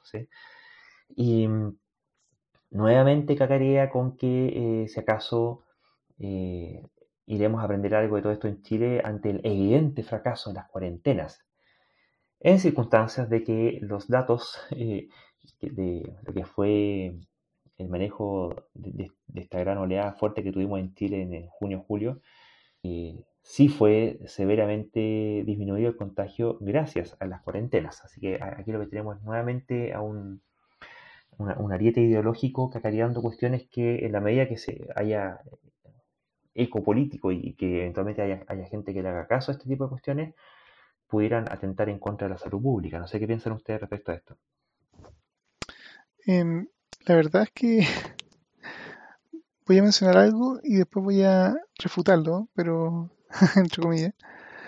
Eh, hay, un, hay un principio que no, es, no digamos que es lógico, pero un principio como racional entre medio humorístico y medio en serio, que se llama la navaja de Hanlon. Y así un señor Hanlon alguna vez propuso, eh, o por lo menos en la forma más conocida del aforismo, que dice que no hay que culpar a la malicia lo que se puede interpretar como simple incompetencia. Eso es generalmente respecto a cuando algo malo nos pasa y que siempre uno comienza, oh, esto lo a propósito en contra mía, cuando ese sencillamente puede un error o la incompetencia de la persona que, que nos afectó. Entonces, ahora la pregunta es si que en este caso Axel Kaiser puede caer en esta categoría, digamos. Fue víctima, digamos, de Hallon, digamos, y la verdad es que aquí cae la paradoja que no sé cuál es las dos cosas más malas, digamos.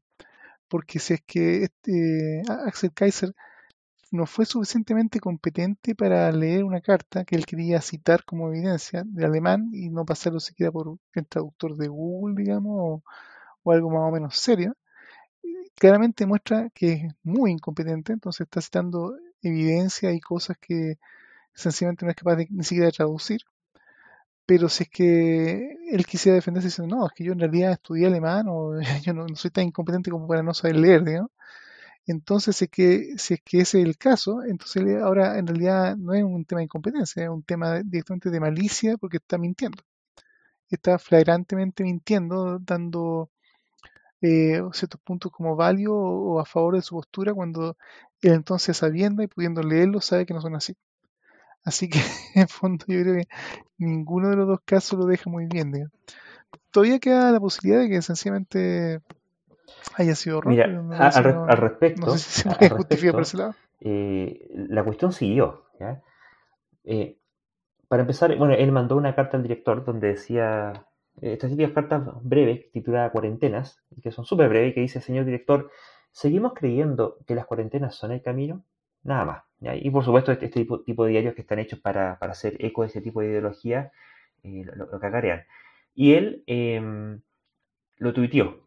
¿ya? Y por supuesto, Internet tiene buena memoria.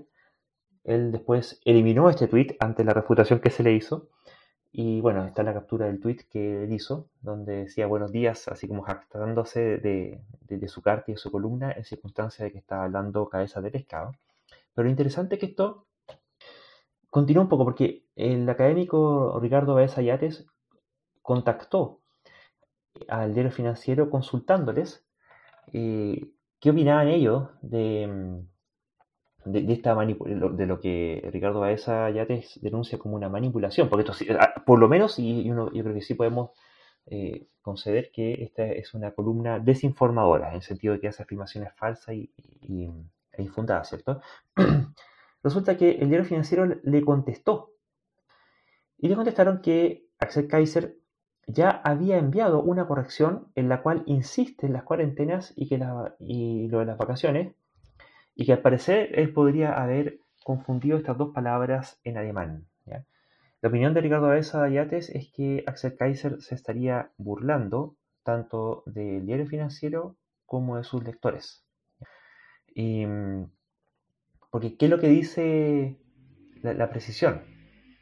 Enviado posteriormente por Axel Kaiser. Él dice, en mi última columna, El aire del COVID y el fracaso de las cuarentenas, basado en un artículo de la publicación alemana Der Spiegel, Señalé que en carta a la canciller Angela Merkel, expertos en investigación de aerosoles cuestionan la utilidad de cuarentenas y utilidad de mascarillas en el exterior, lo cual refleja fielmente la información de Der Spiegel.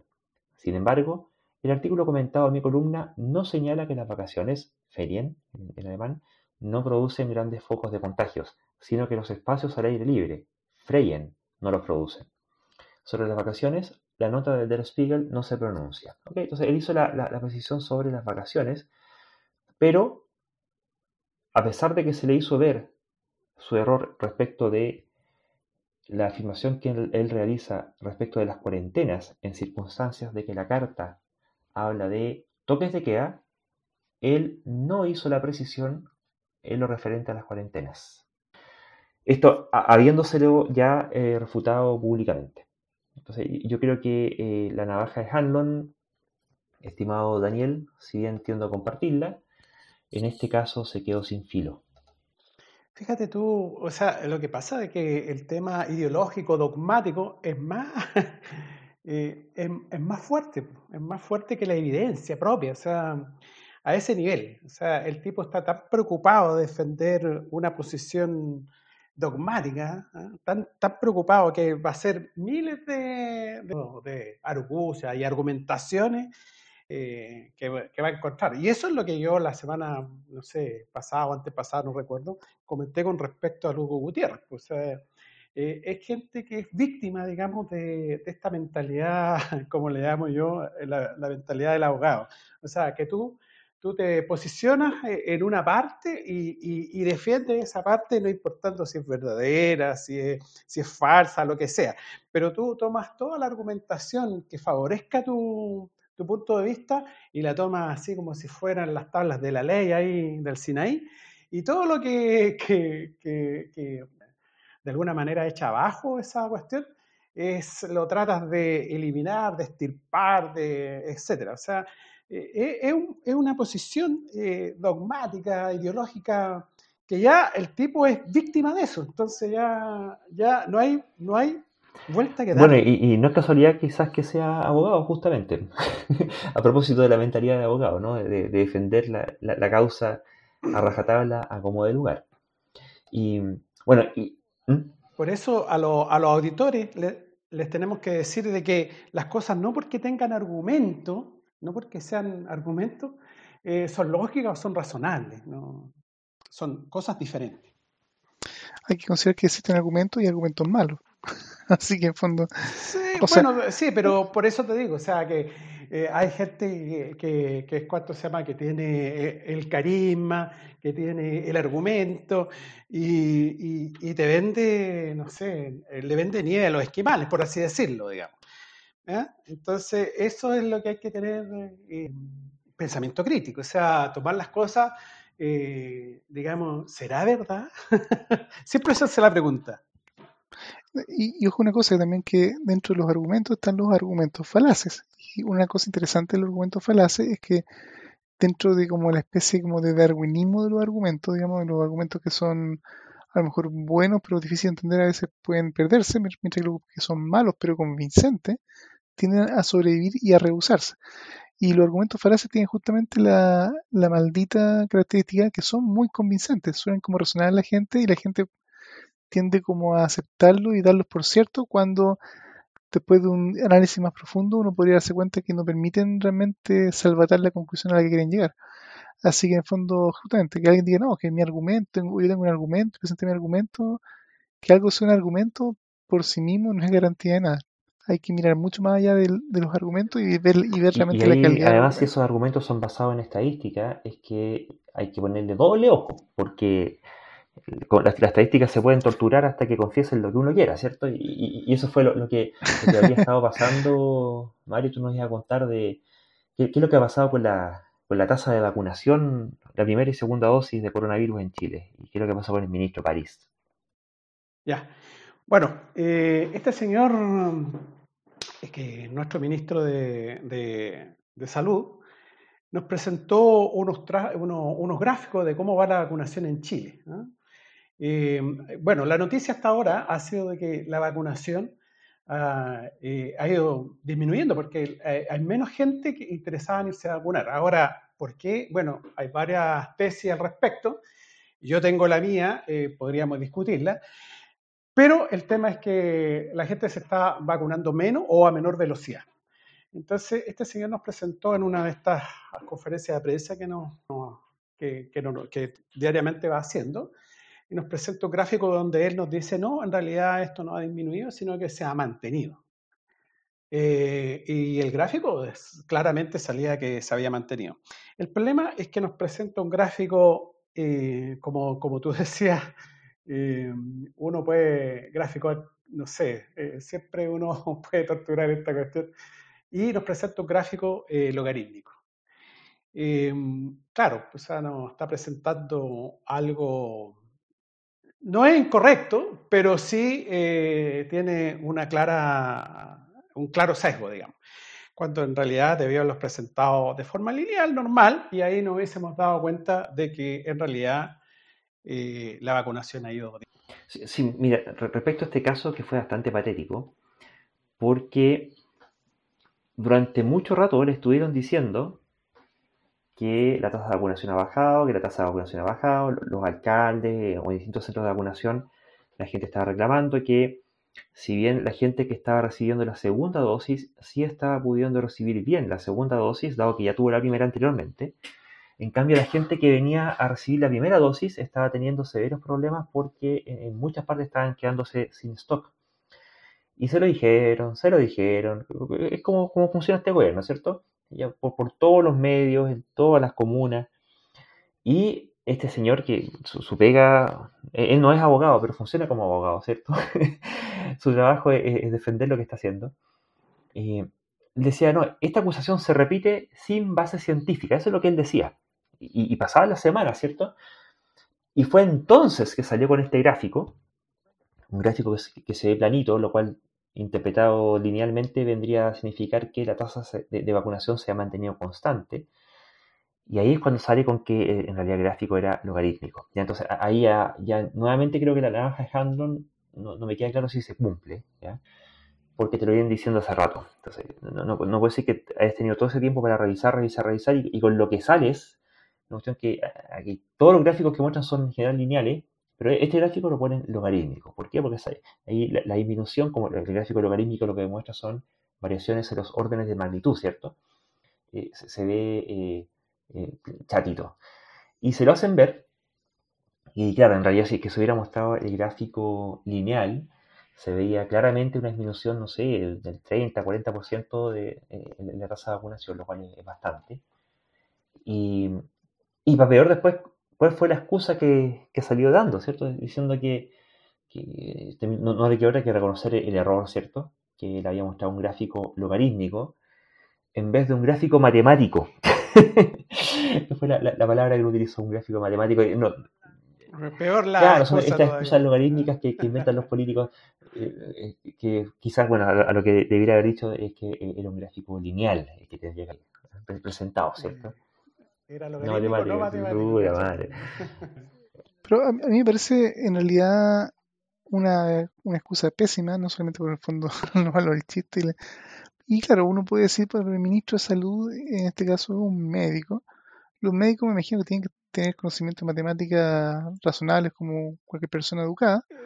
pero claro, logaritmo, logaritmo, esas cosas, tal vez eh, son esas cosas medias Sí, tal vez sin matemáticas avanzadas, que, que sé tal vez que poca, poca gente comprende. Eh, pero aquí estamos hablando de un eh, ministro de Estado que en el fondo ante la acusación... Ah, claro, o sea, hay casos donde efectivamente tiene que usar ese, tipo de gráficos, pero aquí estamos hablando de un ministro de Estado que en el fondo la ignorancia natural que uno puede tener, digamos, debiera verse compensada con eh, sus equipos de asesores y toda la gente del ministerio que debiera estar sí preparada y debieran poder, eh, tal vez si el primero o segundo día donde el ministro tal vez dio respuestas vagas o equivocadas, alguien de su equipo tendría que haberlo llamado y decir, ¿sabe ministro? Usted dijo esto o le están preguntando esto otro. Y la verdad es que, mire, los datos están mostrando estos, estos números. Efectivamente hay una baja. ¿Qué podemos hacer? Y, pero claro, durante días y semanas este caballero se pone en esta, esta como actitud beligerante donde cualquier crítica que se haga a los procesos que están haciendo de vacunación, de trazabilidad, todo, se los toman como una afrenta personal y en vez de tal vez escuchar las preguntas que están mostrando un fenómeno que puede estarse dando, y en vez de investigarlo o buscar con su equipo si hay o no algo detrás, eh, empiezan con lo que son prácticamente defensas corporativas malas falace y ridícula. Entonces, eh, en vez de ser parte de, una solución, que efectivamente ahora los datos ya son evidentes que muestran una, baja, en vez de hacer algo por mejorarlo, ahora sencillamente dice, ah, bueno, me equivoqué de gráfico. Pero el problema de fondo, más allá de si el gráfico no está malo, es que los porcentajes de, vacunación han bajado. ¿Qué hacemos respecto a eso? Entonces, eh, al final, ese tipo de respuesta es media ridícula o del, como la gente decía las piñericosas, digamos, no sé cómo llaman, las paricosas o algo de estilo. Son jocosas, pero son penosas al mismo tiempo, porque en el fondo ni responden, digamos, de, la incompetencia mostrada, ni solucionan el problema de fondo, o, atacan realmente el problema de fondo que es que en este caso las vacunaciones de COVID se han ralentizado, y eso es preocupante. así es, imagínate en este país que ha sido el, el país estrella en términos de vacunación, que nos venga a pasar esto, y, que puede haber eh, distintas causas, ¿cierto? Que por ahí está diciendo que parece que no, lo que ocurre es que ellos están poniendo ahora la vacuna de la influenza por el tema estacional, que a todo esto, dicho sea paso, por las medidas que se están tomando contra el coronavirus, los casos de influenza han sido prácticamente anecdóticos, porque el, virus de influenza es, mucho menos contagioso que el coronavirus y las medidas para evitarlo son prácticamente las mismas. Entonces, o, es un subconjunto de ellas. Entonces, eh, ha, habido muy, muy poca influenza. Y, suponiendo que fuera cierto, no sé, eh, si tuviera que elegir entre demorarme un poco más en vacunar contra la influenza eh, y demorarme un poco más en vacunar contra el coronavirus, pucha, uno no hace cuarentena por, por la influenza, ¿cachai? y, tampoco tiene... Oye, pero de todas maneras, Lucho, de todas maneras que la, eh, la gente de riesgo, digamos, toda la, todas las personas de riesgo con respecto se tienen que vacunar contra la influenza. O sea, eh, usted se vacuna primero contra el COVID, espera lo que le dicen, que son 15 días me parece, y después vacúnese contra la influenza. Porque, eh, digamos, está bien, hay mucho menos contagios de influenza, pero también puede ser complicado.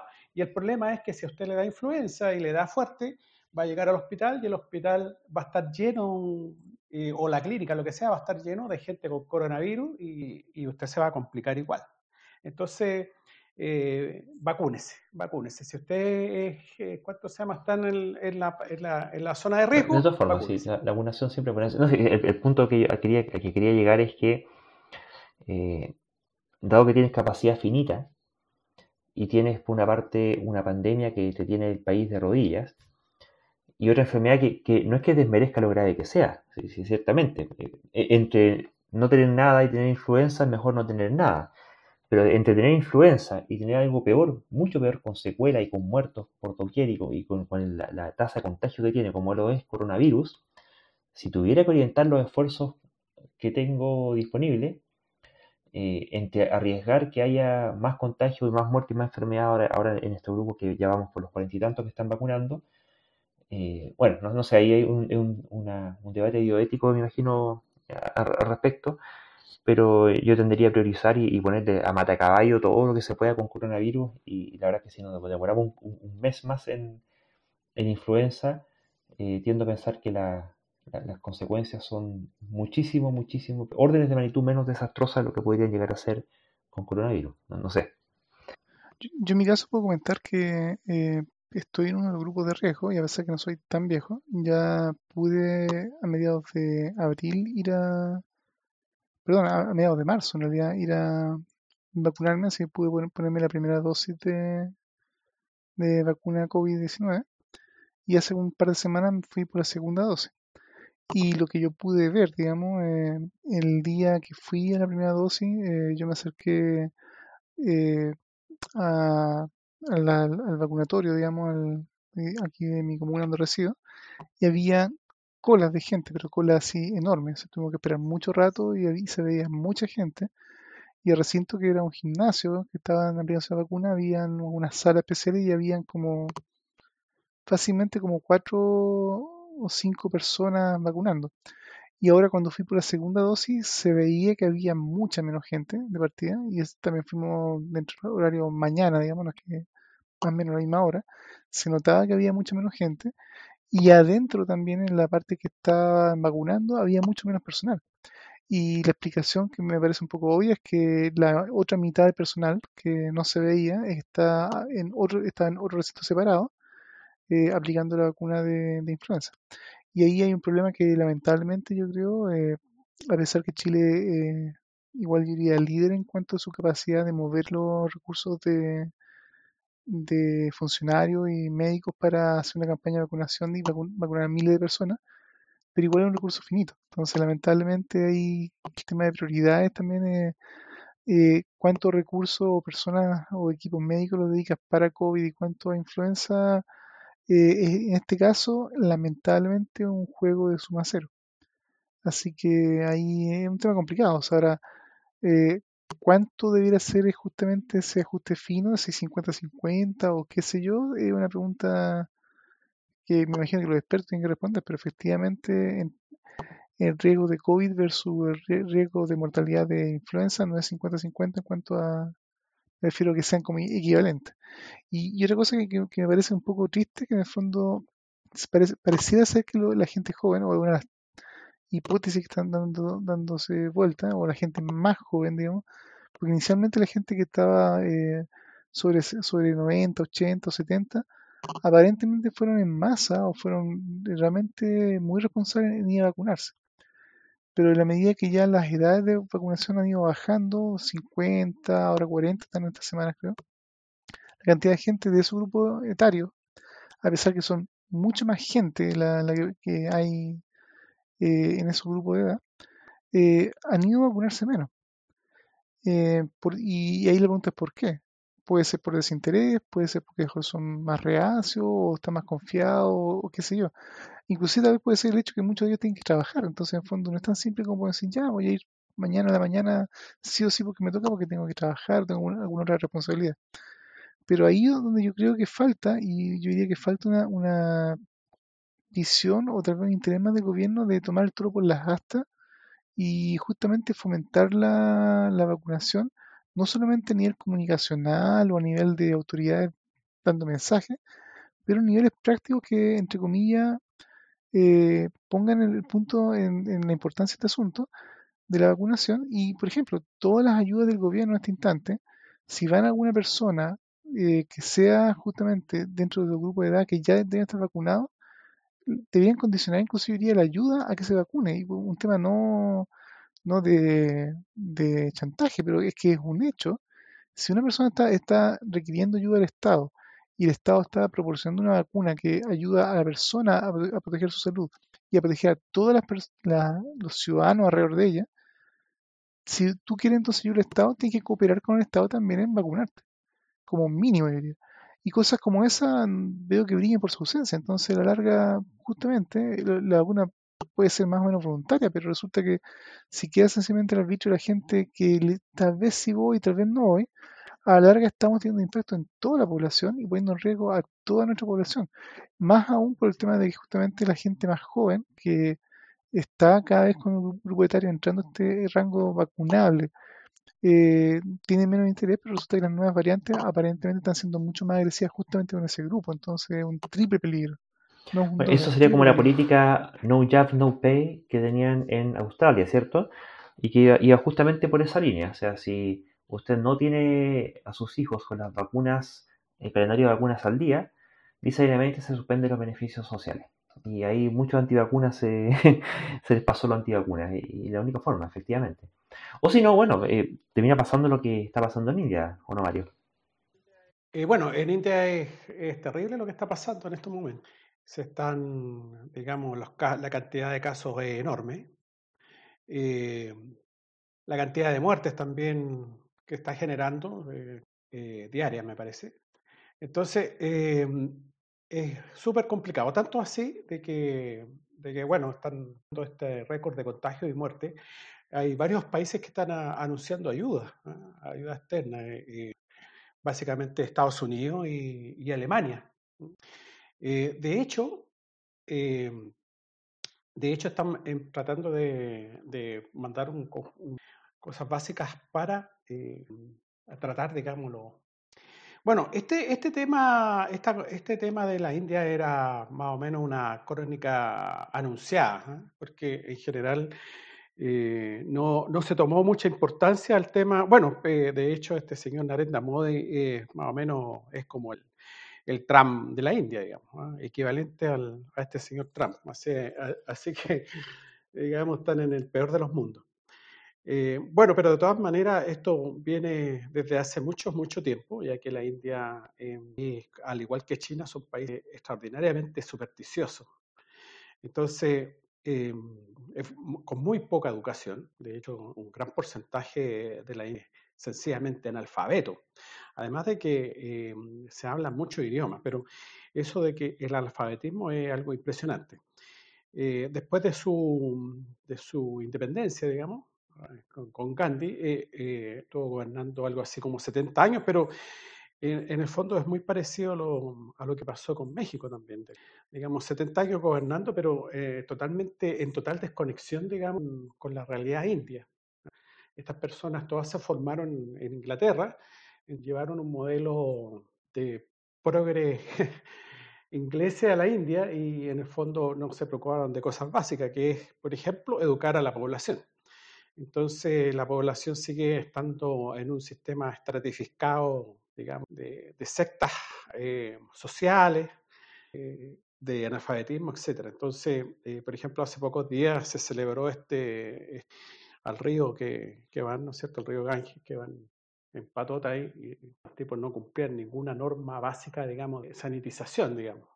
Sobre todo ese río que es tremendamente contaminado. Y y están teniendo un tremendo problema porque como tienen, eh, bueno, hay varias religiones, no todas, queman a los muertos. Entonces es una cantidad de acumulación de muertos enorme que tienen. Claro, porque están teniendo, la última cifra que vimos, en torno a los 300.000 casos diarios y se estiman que hay un subreporte y que en realidad la cifra sería 10 veces más alta, así que estamos hablando de algo así como 3 millones de casos diarios con cifras de muertos que en su momento eran como 3.000 muertos diarios, pero que también tienen un tema de subreporte importante. Así que bien podrían estar teniendo otra vez también casi 10 veces más, así que pueden ser perfectamente 30.000 muertos diarios. Esa cuestión es un, una hecatombe. Y claro, como tú decías, el 30% de la población allá es analfabeta y, los niveles de pobreza que hay también son, son muy grandes. Pero quería hacer eh, hincapié en un punto que, mencionaste. Claro, efectivamente tuvieron 70 años de un gobierno progresista a la Inglaterra, pero que lo era en el discurso, porque a, la hora de la práctica no fue, no fue mucho lo que hizo. Eh, como, como, podríamos decir, eh, progreso. Unas progresistas. Y, y, además, entremezclado con toda esta tremenda base de superstición que tienen en la India, porque allá en el sistema público de salud, se utiliza y, la medicina ayurvédica, ¿cierto? Que mm, la verdad es que no hay prácticamente nada que rescatar de todo lo que dicen entre hierbatería que no sirve para nada, cuestiones tóxicas tanto en, hierbas como en, preparaciones que hacen que tienen eh, plomo, eh, ni, eh, ¿cómo se llama esta cuestión? arsénico y, otros metales pesados que mm, son tóxicos y, hay, hay, incluso prevalencias poco estudiadas de cuál es el nivel de, daño neurológico que hay, aparte de la pobreza, aparte de la desnutrición, aparte del analfabetismo, va encima tener gente con su sistema nervioso contaminado con metales pesados, con daño neuronal, etcétera. Todo, esto es terreno fértil para este, para este nuevo gobernante. Eh, además, claro, claro. Que es como de la extrema, desde el otro lado, de la extrema derecha. Claro, y desde allá se han venido importando ideologías de, porque todo, si es indio tiene que ser sabio, ancestral, milenario y, autóctono y todas esas cosas que se, que se le dicen que en realidad no, son más que simples calificativos ad hominem para intentar justificar una cuestión que no tiene ningún fundamento y que es totalmente pseudocientífica tanto en sus fundamentos como en su práctica, como lo es la medicina ayurvédica. O sea, ni siquiera la llamamos medicina, sino todo este, estas pócimas mágicas ayurvédicas que no, no, mejoran nada, pero el 80% de la población, dependiendo del estudio que se mire, eh, recurre regularmente a medicina ayurvédica. Entonces, imagínate ese contexto intentando tener que enfrentar un bicho como el coronavirus, al cual le da lo mismo lo que tú creas, sino que se rige por, parámetros naturales, ¿cierto? Sí, no, está, está bien, pero yo creo que eso, eso de, de acudir a la medicina ayurvédica pasa lo que pasaba en China, digamos, cuando, cuando Mao gana la revolución. En Mao, en la, en la República China, cuando gana Mao, no había, había muy pocos médicos. Eh, Mao nunca creyó en la acupuntura, pero resulta que eh, llegaba el momento dijeron, mire, ¿sabes? No tenemos medicina, no tenemos médico, no tenemos ni una cuestión, démosle a la acupuntura nomás. Y eso hizo un auge, empezó a hacer un auge en la acupuntura, que era algo que ya se había prácticamente olvidado en la China, eh, gracias a Mao. ¿ah? Gracias a Mao. Eh, eh, de hecho, eh, Mao como gran cuestión cuando eh, el primer presidente de Estados Unidos, Richard Nixon, me parece que fue, que visita, visita mm, la China, ahí Mao le tenía un show preparado eh, donde supuestamente tenían un, un, un, un paciente y que lo habían anestesiado supuestamente con acupuntura, y que al final era un, todo un show. Pero este señor Mao, que se supone que, eh, por eso yo siempre digo, digo, la izquierda siendo hija de las ciencias y de, la ilustración, eh, en definitiva sale recurriendo a estas cuestiones estúpidas, digamos. Y, y cuánto se llama, y puso ahí, y, esto hizo un, que creciera, que eh, re, tuviera un revival esto de la cultura y en la actualidad eh, los chinos lo quieren meter dentro de la OMS, quiere que sea una, prácticamente una prestación. Y, y esta medicina, digamos, ha, ha, ha extinguido prácticamente, el, este bicho, el pincaleón, que es famoso en China, prácticamente lo tienen extinto, porque los tipos hacen su, su, sus pócimas en base a estos animales. Eh, al tigre también lo tienen prácticamente extinto porque ellos hacen un Viagra, bueno, supuestamente una cuestión ahí, una pócima para, para hacer erecciones, qué sé yo. Eh, o sea, tienen un, una, una, tremenda, un desastre ecológico en relación a, este, a esta medicina china. Y en definitiva es lo mismo que, que le hacen a los, a los indios. Los indios, digamos, en su, en su cuestión de ignorancia, me imagino yo que de haber eh, poca gente que, que, tenga estudios médicos. Y, y bueno, y, la pobreza. Yo no tengo idea cómo será el sistema, el sistema eh, de medicina en la India, pero si están recurriendo a este tipo de cuestiones es porque hay un problema en la medicina pública. Y yo creo que no hay, no hay que desmerecer el hecho de que, así como comentamos también el caso de Brasil, que es un caso cercano a nosotros geográficamente en Sudamérica, el hecho de que estén habiendo millones de casos en la India, o miles de casos, no estoy seguro del número exacto ahora cuánto hay activos, pero tenemos que recordar que cuanto más el virus se multiplica y infecta a más seres humanos, las probabilidades de que ocurran mutaciones y mutaciones que pueden ser eh, eh, más virulentas, más contagiosas o, lo que sea, aumenta. Y en este caso, el, aparentemente se está sospechando de que puede haber alguna mutación de la India, me parece que sea una variante india que mejor explique justamente por qué se está propagando con mayor velocidad. Y si es que no ha ocurrido... Do, doble, ¿no?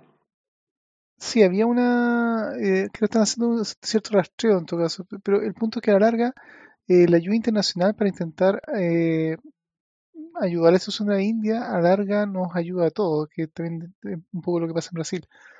Eh, la lucha contra el coronavirus no es una lucha de países solamente individuales, porque en el fondo eh, por ejemplo, hay algunos países que son afortunados, me parece, o sea, y han sido afortunados por ser casi insulares, y, y son literalmente casi insulares, eh, Nueva Zelanda y, y, Australia, digo casi insulares porque Australia encima es un continente, no es una simple isla, pero están aislados del mundo, están de su continente que está literalmente aislado del resto del planeta. Nueva Zelanda también es India, una isla, perdón y ellos tuvi, tu, tuvieron la firmeza y tal vez la valentía de aplicar eh, celosamente cuarentena desde el principio. Así que, oh sorpresa, funcionaron mejor de lo que mencionaba el señor Kaiser se imaginaba. Y ahí en esos países han logrado, por ejemplo, reducir la tasa de infección local, de contagio local y transmisión local a cero. Y virtualmente los únicos casos que ellos están teniendo ah, son de personas que han viajado o, o están llegando extranjeros.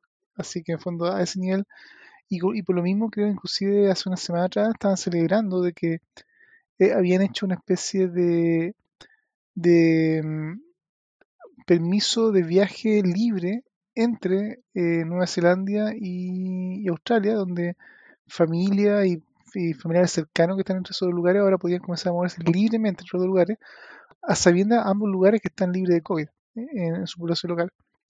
Pero aún así, veamos esos, casos justamente de éxito. Si el resto del mundo no se cuida, si el resto del mundo está sucumbiendo ante el COVID, hasta los países más exitosos como Australia y como Nueva Zelanda siguen teniendo que estar aislados del resto del mundo y siguen esta- estando eh, con todos los problemas de, de falta de suministro de todo tipo de bienes y productos, productos que en otras, partes del mundo eh, las cadenas productivas están eh, seriamente dañadas o detenidas. Entonces, eh, la economía global, dado que estamos en un mundo globalizado, donde las telecomunicaciones, la tecnología y todo, eh, son, hay actores de todas partes del mundo, productores, fábricas, diseño y transporte. Todo este sistema global depende que, que todos podamos eh, comunicarnos y trabajar en equipo. Y mientras tengamos una India que está reventada de casos, un Brasil reventado de casos, una África, quien sea que está reventado de casos, y, po- y posiblemente produciendo la, la siguiente mutación que podría, y esto es lo más preocupante de todo, podría eh, quedar al margen de las vacunas y todo lo que se ha logrado con la vacunación eventualmente quedar en foja cero. Eh, vamos a estar con un mundo que va a estar, un planeta, una sociedad global que va a estar eh, prácticamente igual de rodillas. Más allá de mi- en mi caso local, de, de los países tal vez afortunados que sí supieron manejarlo también. Así que este, esta ayuda, eh, ojalá global a la India sea, eh, ojalá real y masiva, de manera que logren controlar este asunto y por el bien de la misma población de la India, por, el bien de todas estas personas que ojalá no pierdan la vida producto del COVID y por el bien de todos. Así que en el fondo acá eh, eh, hay que yo creo pensar justamente el tema de, de la lucha por la, por la pandemia no como algo solamente de caudillismos locales, sino que de verdad es algo que hay que pensar como humanidad. Y ahí es donde estos negacionistas hacen un flaco favor al respecto, ¿sí? Bueno, en virtud del tiempo, les agradecemos a todos su paciencia. Dejamos en el tintero la estrategia cero COVID y justamente como estos, estas nuevas variantes están afectando tanto a, a- a los más jóvenes y la estrategia del queso suizo que está, está proponiendo la ONG Espacio Público para mantener medidas de, que, que- que eviten la propagación del virus y no arriesguen así comprometer la efectividad de la vacuna. Le vamos a dejar los enlaces para que lo revisen quienes quieran. Así que muchas gracias Mario Daniel por vuestra participación.